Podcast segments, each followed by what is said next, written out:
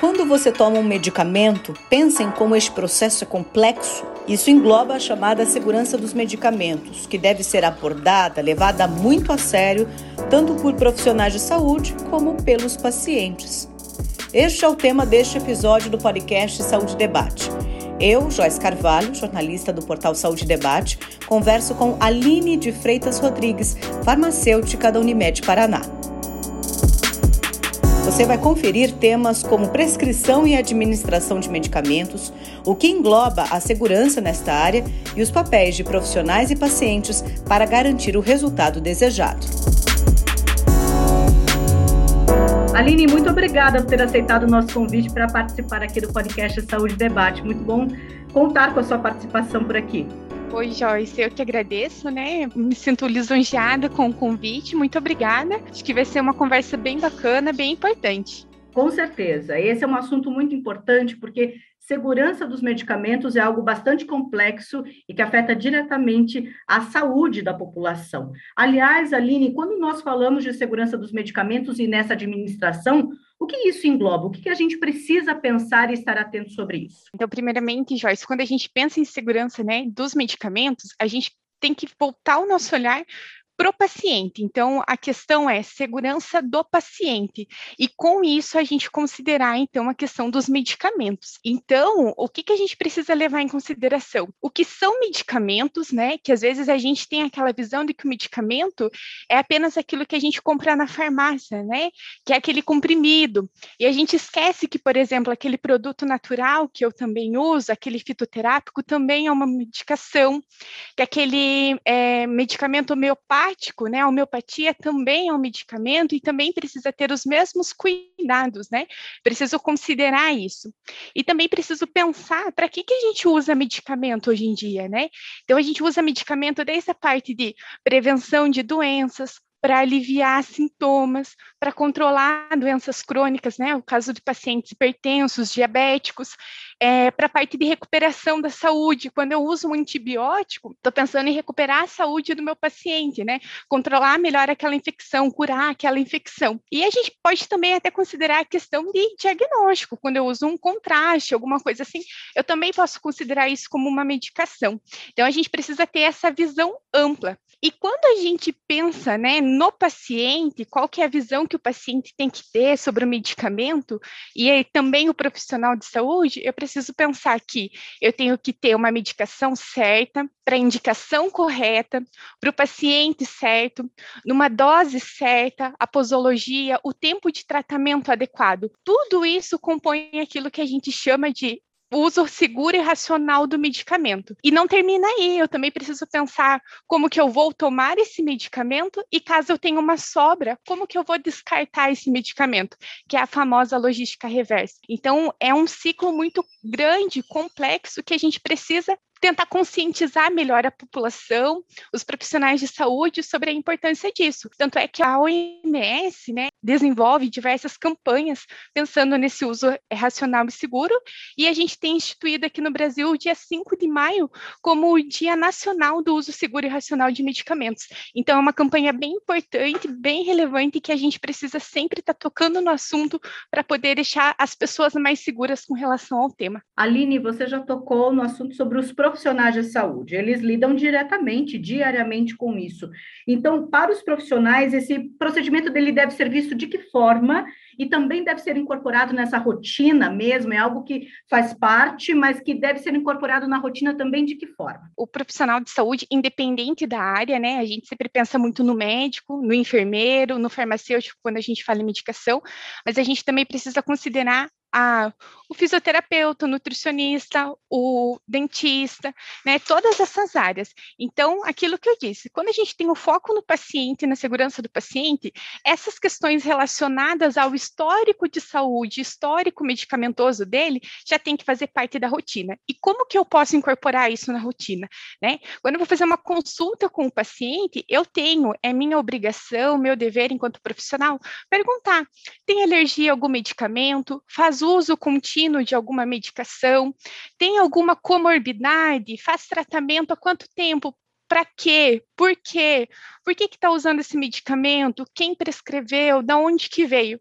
Quando eu faço essa análise, um levantamento do histórico do meu paciente, eu já consigo ter um raciocínio clínico melhor, até considerando os sintomas que ele vem me trazendo, porque quando alguém procura uma consulta, seja ela para tratar alguma coisa, para investigar alguma coisa, ou apenas uma consulta de rotina, eu tenho que sempre avaliar o que, que o meu paciente está trazendo de demanda. E com base nessa demanda e nesse histórico, é que eu vou desenvolver o resto desse acompanhamento. Então, essa abordagem que a gente faz, ela é extremamente importante e eu preciso incluir ela na minha rotina. Quando a gente pensa em nível ambulatorial, isso é um, um grau menor, né, de abordagem, mas quando a gente está falando de um âmbito hospitalar, por exemplo, isso está bem incorporado, né, e é importante que os hospitais, por exemplo, tenham comitês que avaliem a segurança do paciente, porque a questão do uso racional e seguro é um dos tópicos.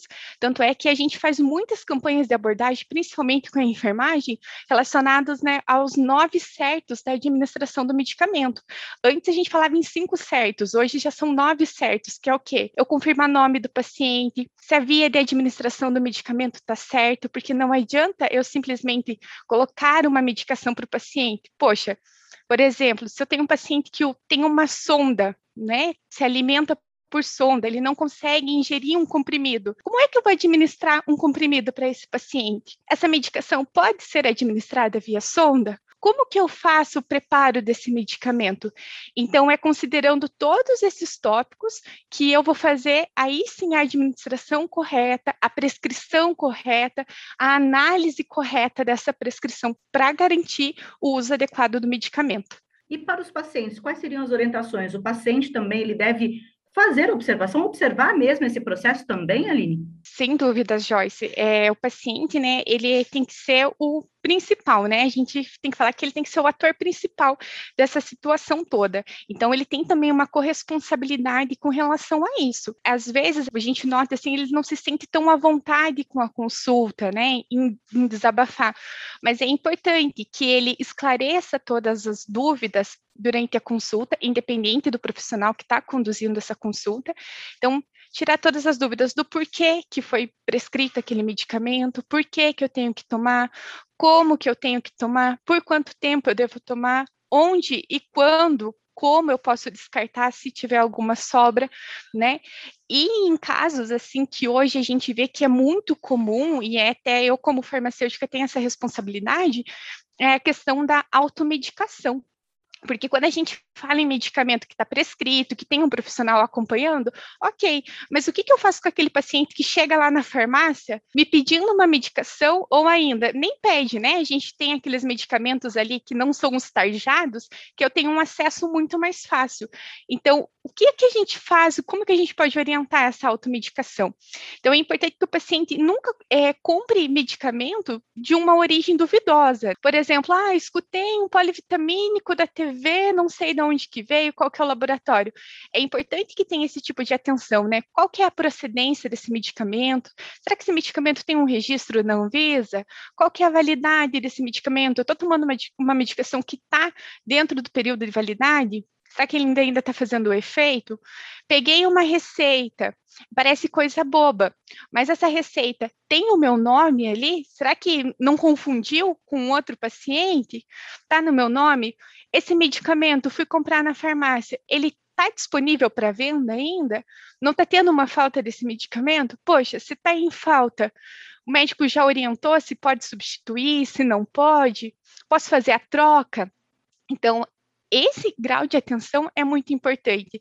Só que a gente também, enquanto profissional, tem a obrigação de avaliar qual que é a capacidade também do entendimento do meu paciente.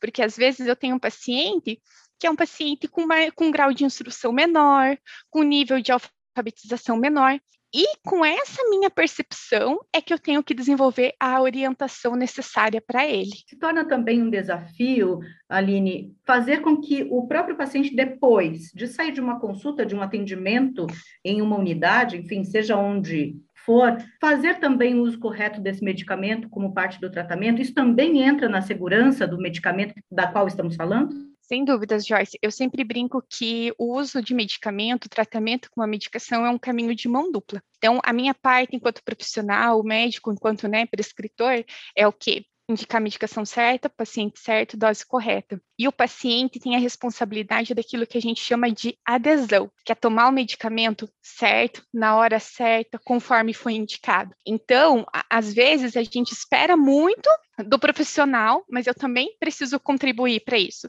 Só que eu tenho que ter claro que o paciente ele só vai ter uma boa adesão ao tratamento proposto a partir do momento que ele entende por que que ele está tratando. Eu tenho um exemplo assim que eu sempre levo de uma paciente que ela era diabética, insulino dependente, já fazia anos que estava em tratamento medicamentoso, já estava usando a, a, insulina fazia um bom tempo. E a gente tem dois tipos clássicos de insulina que é disponibilizado, por exemplo, no SUS, que é a insulina regular e a NPH. A insulina regular é uma insulina transparente, preparo dela é ok. E a insulina NPH é uma insulina leitosa, que quando eu tiro ela da geladeira para fazer a aplicação, eu preciso homogeneizar bem aquele frasco antes de aspirar a dose, porque senão eu não vou estar tá aspirando a quantidade correta que eu preciso da medicação. E ela chegou numa consulta e a gente fez uma consulta multiprofissional para ela, então estava eu, estava a enfermeira, estava a médica, e ela com os níveis de glicemia muito altos, né? E a doutora falou assim: nossa, mas a gente já está ajustando a tua insulina. Poxa, já foi ajustado muito bem a dose. O que será que está acontecendo? E daí eu perguntei: olha, Quanto tempo que o frasco da insulina fica aberto? Ah, não sei, eu nunca anoto, mas já tem mais de um mês. Poxa, primeira coisa, eu já perdi, posso ter perdido a estabilidade do medicamento. Segundo ponto, você homogeniza a insulina antes de aspirar a dose? Como que você pega? Ela não, eu pego o frasquinho lá da geladeira, viro ele e puxo a dose. Eu, mas eu notei mesmo que ele fica um precipitado embaixo. É normal? Não, não é normal, tem que homogeneizar. Então, não era problema com a dose, não era problema com a prescrição, mas ela não estava tendo uma resposta no tratamento. Será que não era o fato dela não ter tido a orientação adequada de como preparar e de como administrar aquela medicação?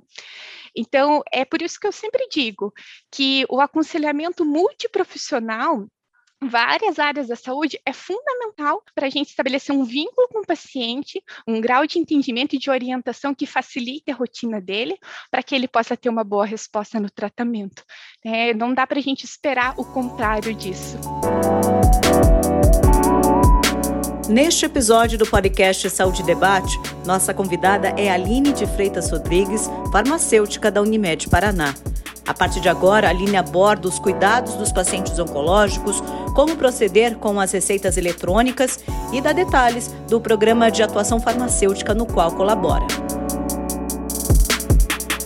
Agora, Aline, você comentou há pouco sobre automedicação e também o uso de produtos fitoterápicos. É muito comum a gente hoje encontrar e ter fácil acesso a esses produtos.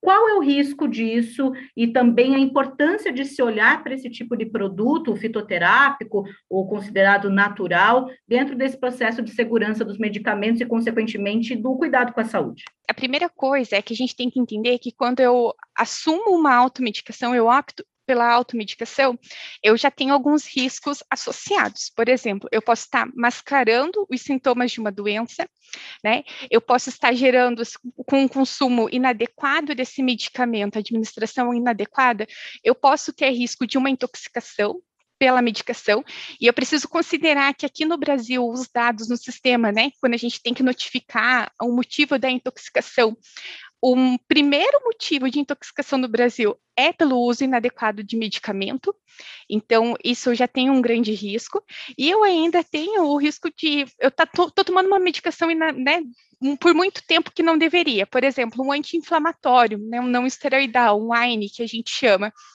Muito tempo, vários dias, eu posso ter o risco de desenvolver uma doença que eu não tinha. Por exemplo, eu posso ter um sangramento por conta disso, porque eu não tenho essa orientação e eu não tinha esse conhecimento, tá? Então, esse é o primeiro risco, os primeiros riscos da automedicação. Quando eu penso em fitoterapia, produto natural, a gente sempre escuta: se não fizer bem, também não vai me fazer mal. Mas aqui isso não vale. A gente já conhece, tem muitos estudos que mostram que mesmo o uso de produto natural pode interagir com medicamentos que você realmente precisa fazer uso, que fazem parte do seu tratamento, ou aumentar uh, o risco, aumentar né, o problema que você já tem, ou ainda impedir que aquela medicação faça o efeito esperado. Por exemplo, eu tenho vários pacientes que são pacientes oncológicos. Então, nessa parte da oncologia, a gente escuta de tudo, né? Usar aloe vera, chá de graviola, erva de São João. E esses medicamentos que parecem inofensivos, naturais, eles podem interagir com o tratamento quimioterápico. Então, além de eu estar aumentando o dano para o meu paciente, eu às vezes posso estar impedindo que de ter uma resposta daquilo que eu quero. Então é importante que, para quem está ouvindo, né, que sempre relate ao prescritor aquilo que está fazendo uso, e isso inclui os produtos naturais, e sempre que pensar em fazer uso de algum produto natural, notifique um farmacêutico, o um médico, o um enfermeiro, para que possa ser avaliado se não tem nenhum risco também de interação ou se aquilo ali não vai trazer nenhum dano à saúde. A gente precisa tirar essa cultura do que é natural só vai fazer bem, porque não é assim que as coisas funcionam. A gente precisa sempre avaliar o risco. E a questão da fitoterapia hoje em dia vem sendo trabalhada muito mais, justamente porque as evidências científicas mostram que tem esse potencial de interação. Aline, você também comentou agora há pouco sobre os pacientes oncológicos. Esses pacientes, eles também necessitam e precisam de um olhar diferenciado na questão da segurança dos medicamentos? Como funciona isso? Inclusive, a Unimed Paraná tem uma atenção diferenciada para esse público? Tem. Esses pacientes, assim, eu digo que são as meninas dos meus olhos, né? Eu acho que eles são um público muito diferenciado, que a gente precisa ter um rigor muito maior. Quando a gente pensa em medicamento, né, e agora que para esses pacientes específicos, eu tenho que olhar o todo. Eu não posso olhar a doença, né? O, o câncer. Eu tenho que olhar o que, que esse paciente tem e como que ele se comporta. E a primeira coisa que a gente precisa avaliar é que esse paciente, com o tempo de tratamento, muitas vezes ele vai se tornar um paciente polifarmácia. O que, que é isso? É um paciente que usa mais de cinco medicações por dia. E eu preciso adequar isso na realidade dele. Então, não adianta eu chegar para o paciente e falar: olha, você tem que tomar, sei lá, sete medicamentos por dia, cada um num horário diferente, tudo picadinho, e você vai acordar várias vezes à noite para tomar medicação. Por quê? Porque ele não vai ter uma boa adesão. Então, não é ele que tem que entrar na rotina do medicamento, é o medicamento que vai ter que entrar na rotina dele. Segundo ponto, ele tem que compreender os motivos de todas aquelas medicações para ter uma boa adesão. E considerando os tratamentos que são muito complexos, né? O uso da quimioterapia, que são medicamentos bem complexos, que a gente geralmente faz uma associação de várias drogas para formar aquilo que a gente chama de protocolo quimioterápico, eu tenho que sim, sempre avaliar o risco do meu paciente, e daí quando eu falo em risco, não só o risco do medicamento característico dele, mas o que, que aquilo tem potencial de causar como reação adversa. Por exemplo, tenho vários medicamentos, principalmente do protocolo de tratamento para câncer de mama, onde eu tenho um alto risco de desenvolver uma cardiotoxicidade. O que, que é isso? Um problema cardíaco. Então, eu preciso que esse meu paciente, ao prescrever ou ao orientar ele, questionar o senhor já fez acompanhamento, já passou no cardiologista para uma avaliação? Já teve esse olhar? Vamos manter realmente essa dose? Tem alguma interação medicamentosa com aquilo que o senhor já faz uso? Que horário que, do dia que o senhor está usando os medicamentos? Está correto? Estou cobrindo todas as comorbidades que uma paciente precisa? Então, esse olhar eu preciso ter. Outra coisa, sempre questionar. Um outro exemplo bem clássico: paciente oncológico faz uma medicação que a gente chama de denosumab, que é uma medicação que né, a, impede um processo de desmineralização óssea, que a gente chama. Esse medicamento, quando utilizado, o paciente em tratamento, eu não posso permitir com que ele faça alguns procedimentos odontológicos. Então, o dentista tem que estar ciente, porque ele está naquele tratamento, para não seguir com alguma intervenção odontológica, porque senão eu posso ter alguns riscos. Então, a importância dos profissionais estarem se conversando. Tratamento oncológico existe, exige a multidisciplinaridade. E aqui na Unimed a gente tem o programa de atenção farmacêutica, que é quando eu faço uma consulta farmacêutica com o paciente, levantando todo o histórico medicamentoso dele, aquilo que ele está fazendo uso, o medicamento que a gente vai fornecer, vai dispensar, e faz toda a orientação de toda a cadeia, né, de dispensação, dose, posologia, como descartar, o que fazer, quais são as possíveis reações, quem procurar caso tenha alguma reação, que isso é fundamental para ele. Estamos num momento de telemedicina, em que o receituário também chega para o paciente de forma online. Isso tudo mexe com a segurança dos medicamentos? Como também deve ser o procedimento nesse momento? Qual é a sua orientação nesse sentido? A minha orientação é sempre assim: receber uma receita, precisou de algum medicamento? Confira seu nome, tire todas as dúvidas que você tem. Não deu para ser com o médico? Procure um farmacêutico, seja numa farmácia comercial, seja numa unidade de saúde, seja por exemplo, se for paciente nosso, né, nos procure, a gente sempre deixa o nosso contato, mas não fique com dúvidas. Esclareça as dúvidas de todos os pontos. Por que, que estou tomando, como estou tomando, como devo tomar, por quanto tempo. A orientação, ela é fundamental. Não tem como a gente fazer um tratamento sem a orientação. Então, eu preciso esclarecer a dúvida, principalmente em questões de, de consulta, né, em telemedicina, as receitas online. Isso é fundamental. E sempre que for numa farmácia para comprar um medicamento, o farmacêutico ele tem essa obrigação, sim, de olhar a receita, conferir validade, nome, isso é nosso papel. Então, assim, se o paciente não está bem orientado e eu percebo isso, é minha função orientá-lo. Aline, muito obrigada pela sua participação aqui, muito obrigada pelas orientações. Isso tem um impacto direto na saúde da população. Muito obrigada. Eu que agradeço, a gente fica à disposição. Este episódio do podcast Saúde Debate teve como convidada Aline de Freitas Rodrigues, farmacêutica da Unimed Paraná. Falamos sobre segurança de medicamentos. Outros assuntos importantes na área da saúde você confere aqui no podcast Saúde Debate e também no saudedebate.com.br. Até o próximo episódio.